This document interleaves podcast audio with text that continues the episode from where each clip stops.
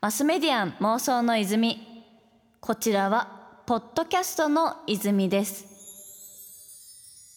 東京 FM から早川ゴミがお届けしています。さあ今夜はこの方と妄想していきます。ご挨拶お願いします。はい、えー、ゆうこすです。よろしくお願いします。かわい。い でもあれなんですよね。あのよろしくお願いしますって言いたいとこなんですけど数日前に一回ご飯食べに行っててねね、日本酒を。めっちゃ飲めるやんけと思って。ななんかそんな感じのこうなんだかんだね結構前から確かに。お互い知ってはいるけどでも最近もっとこう活躍してるの見ているので なんかそういった部分でもこうまあモテクリエイターとしての部分もそうだし、うん、まあ、それ以外のもっとこう事業をやってるみたいな面もあると思うのでそこまで含めてこうなぜ今の有効数になったのかみたいな今までのそのどういった妄想をしてきたのかって部分について有効さんのこれまでの妄想を紐解いていきたいと思います。はい。だから今まあ改めてこうモテクリエイターって肩書きで活動してると思うんですけど、モテクリエイターってどういう職業なんですかね？職業で言うと。そのモテたいっていう女の子の気持ちを全面的に肯定するっていう ちょっとふわっとしててすみません。あモテるのっていうのがちょっと前だとそのモテるなんてなんか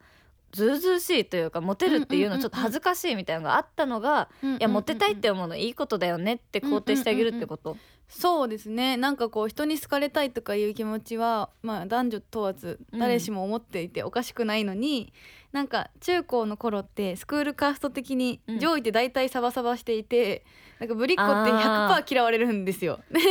ちょっとわかる。その あれだよね。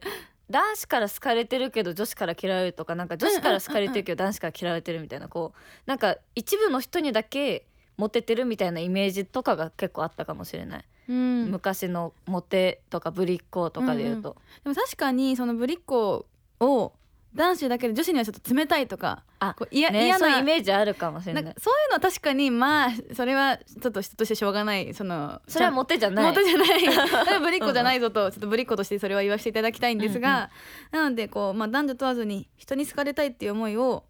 ずっと持っていたけど、うんうん。だけどそれ女子は思っちゃいけないみたいな風な感じだったのでうんあったね特に私がこのモテを発信していきたいと思ったのが18とか19なんですけど、その時にすごく思っあのちょうちょうどその1819ってそういうぶりっ子に厳しい世界なので。あ確かに。確かに。一番小学校とかはねなんかそれでもよかったけどみたいな、うん1819くらいが「一えなんであいぶりっ子なの?」みたいになるもんね。そうそうそう。なのでまああのクラスに1人2人しか共感してくれないかもしれないけど SNS だったらまあそれがもっともっと多くになるかなと思ったので、そのクラスの一人二人がいっぱい集まってねすごい集団になるもんね、っていうことでまあそれをメイクだったりファッションだったりであのモテって別に良くないっていうことを発信するっていう仕事です。うん。いい。だからその男女関係なく人に好かれたいっていうところがそのただモテみたいな今までの旧来的なモテというよりはこうユーコスモテみたいなイメージが私の中であって、イエーイあコスモテみたいな感じなんじゃないかなって思ってるんだけどそういった意味でこうより多くの人にいいなって思ってもらえるみたいなとこなんだろうなと思ってます。でも例えばその昔まあそのぶりっ子だっていうのがあってでまあうんうんうんそこからモテクリエイターになる間とかでもこういろんなことがあったと思うんだけど、例えば HKT を辞めたタイミングとかで、自分って将来どうなるんだろうみたいな妄想とかってこう具体的にしてたりしたんですか？そうですね。でもその2012年に HKT48 に入ってたけど1年で辞めちゃって、その時はあいやぶっちゃけね何にも妄想じゃなくて、うんなんかとりあえず東京に行きたいからさあどうしよう。まあ専門だったら入れるなと思って、両親にももうお願いしまくって東京の料理の専門学校に行きたいっていう、まあ、その料理を選んだ理由もなんかモテるかなっていう。なんかこう相手に喜んでもらいたいうんうん。もので私が今できることって言ったらまあ料理かなと思って確かに。まあ料理を選んだんですけどその後本当にまあ仕事はなく、うんうでもツイッターのフォロワー数はそ当時3万人いて、うんうん。元48でまあ仕事できるかな？とか。っていう。まあなんとかなるっしょみたいな。なんかなるっしょみたいなちょっとギャルみたいな発想だったんですけど、まあ、仕事が本当になくなってしょうがないから自分でイベント開催したら1人3000のチケットで100人集まったら30万なので、まあ生きていけるなと。よっしゃみたいな、うん思ったけど、でも一発目で3人しか来てくれなくておっとこれはまあシェーンみたいなこうシー3人。なんかそれね本の中でも書いてあったもんねその最初3人くらいしか来なくて、そこから今に至るまでにこういっぱい変化があったみたいな、えーとその3人のイベントの時に、うん、あこれまずいと思って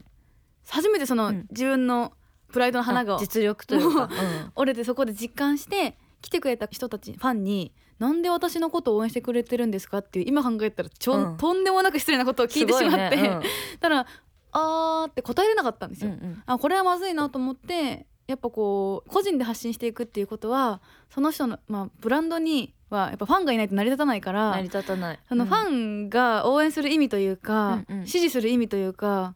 なんか私の自分の目標みたいなものを夢もみたいなものをもうちょっとこう明確にしないと、うんうん。それはそうやなと。そうかその何のために優子ちゃんに会いに行くかみたいなところが曖昧だったというか、うんうん。それがある意味肩書きでもあるしその将来像でもあるしみたいなとこで。でそこから決めえるていった。きっかけにうんうんすごいそれがなって、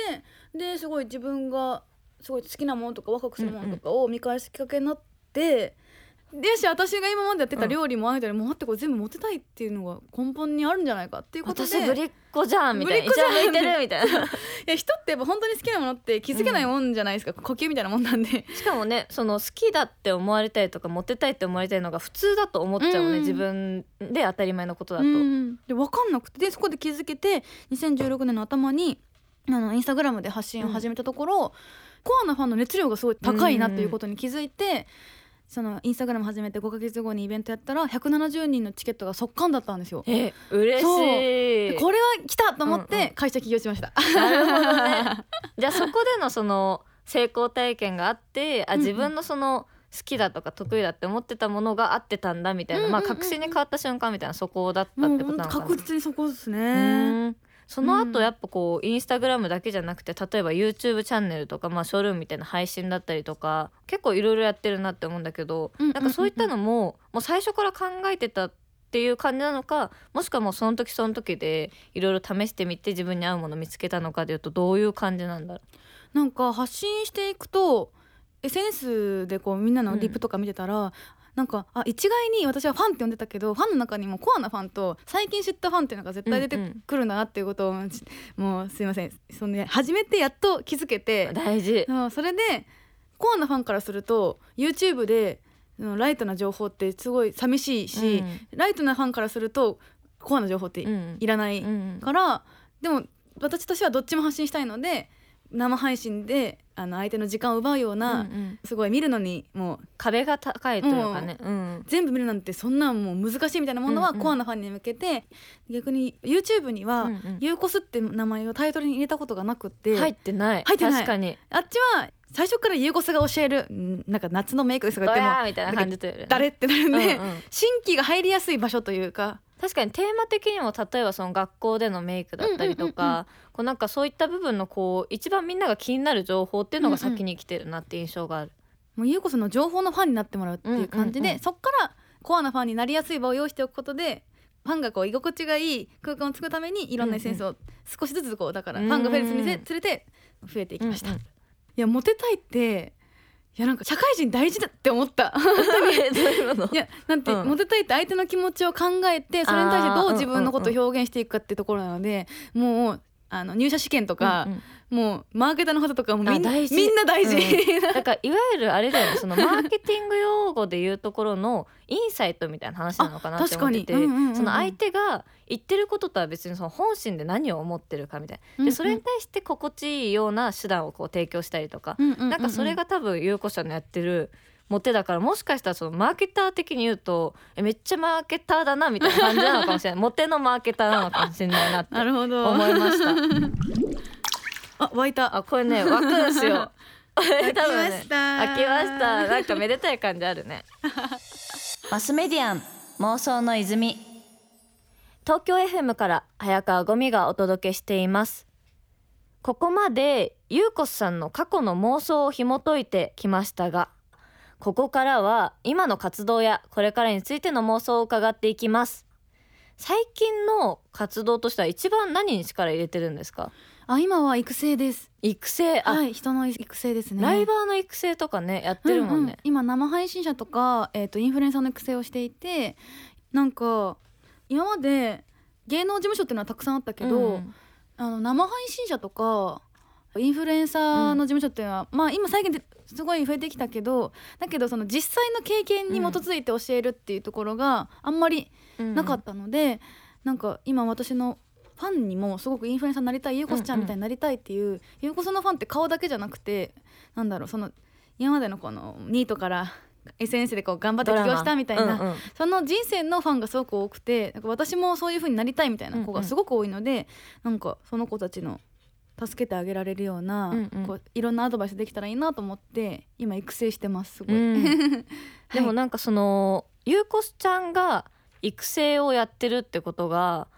結構まあ驚きでもあったしその一方ですごいクレバーだなって思ったのがやっぱそこの育成やってるとこだなって私は思っていてでやっぱり今までのそのインフルエンサーとかってどうしてもその自分自身が資本だったじゃん。だから例えばば風邪とか病気で休んじゃったらそれで影響できなくなっちゃったりとか、あとそのトレンドが変わっちゃったらあれ自分だけ置いてかれちゃったとかもあったと思うんですけど、まあ、それこそゆうこすちゃんの中でこう経験してきて学んだこととか蓄積されたことを持ってよりそれで人を育成していくって、まあ、事務所としてもすごい正解だなって思うしインフルエンサーとしても新しいこうキャリアの形なのかなって思ってて でも具体的にどうやってそれは育成していくんですか？おーでもやっぱこう自分で YouTuber とかインフルエンサーやっていて、うんうん。すごいこれが一番大事だなと思ったことはさ顔でもスタイルでもなくてどういう夢があってそのためにどういうふうに、あの頑張っていこうと思っているかっていうそこが明確じゃないとファンはついてこないので、うんうん。結構細かく面談みたいなシートを作ってそれに書き込んできてもらって、うんうんそれについてなんでなんでっていうのを聞きまくってあます。進路相談みたいな。あもう本当に、うんうん。なんか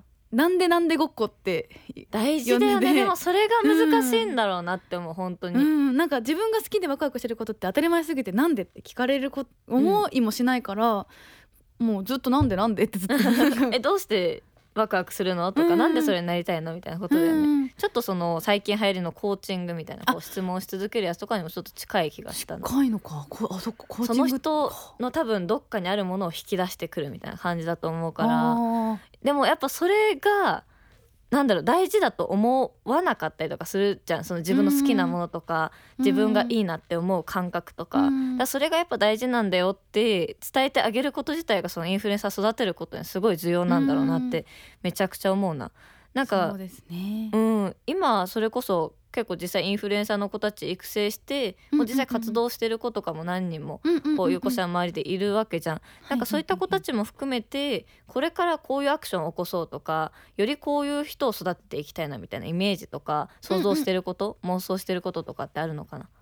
あーでも今後はやっぱ生配信者を特に育成していきたくて、確かにそこが一番力入れてるようね。んで今インスタグラマーをやってる子とか今 YouTube をやってる子にも生配信を教えていきたいなって思っていて、うんうんうん今現状インスタグラマーだった子が1万3,000人ぐらいだった子がでちょっとそそういうエンゲージが低いことで彼女は悩んでいた子が生配信を教えて今約半年で4万人以上増えて YouTube も今すごい。2万5,000人以上になうんうん。初めて1ヶ月で2万5,000以上になってイベントやっても6 600人ぐらい来るみたいな。えーうんうん。状況になってやっぱり生配信って一番距離が近くて時間も空間も共有するから、すごい距離近くてそのかざした夢をうんうん。ファンにこう熱を語りやすいうんうんうん。くて、やっぱ、まあ、今後 5G にいつなるか分かんないけど 5G なってほしいよね。はよなってはよなってっていうあのっていう 5G になるとめちゃくちゃ回線が速くなるんで、こう映像とかがね見やすくなるんだよ、うん。ライブだったりとか。もう絶対その、まあ、5G とかなったら生配信者っていうのは絶対重宝されるし、うん。生配信で物を売ったりとか生配信で何か人を動かすみたいな人は絶対必要になってくるので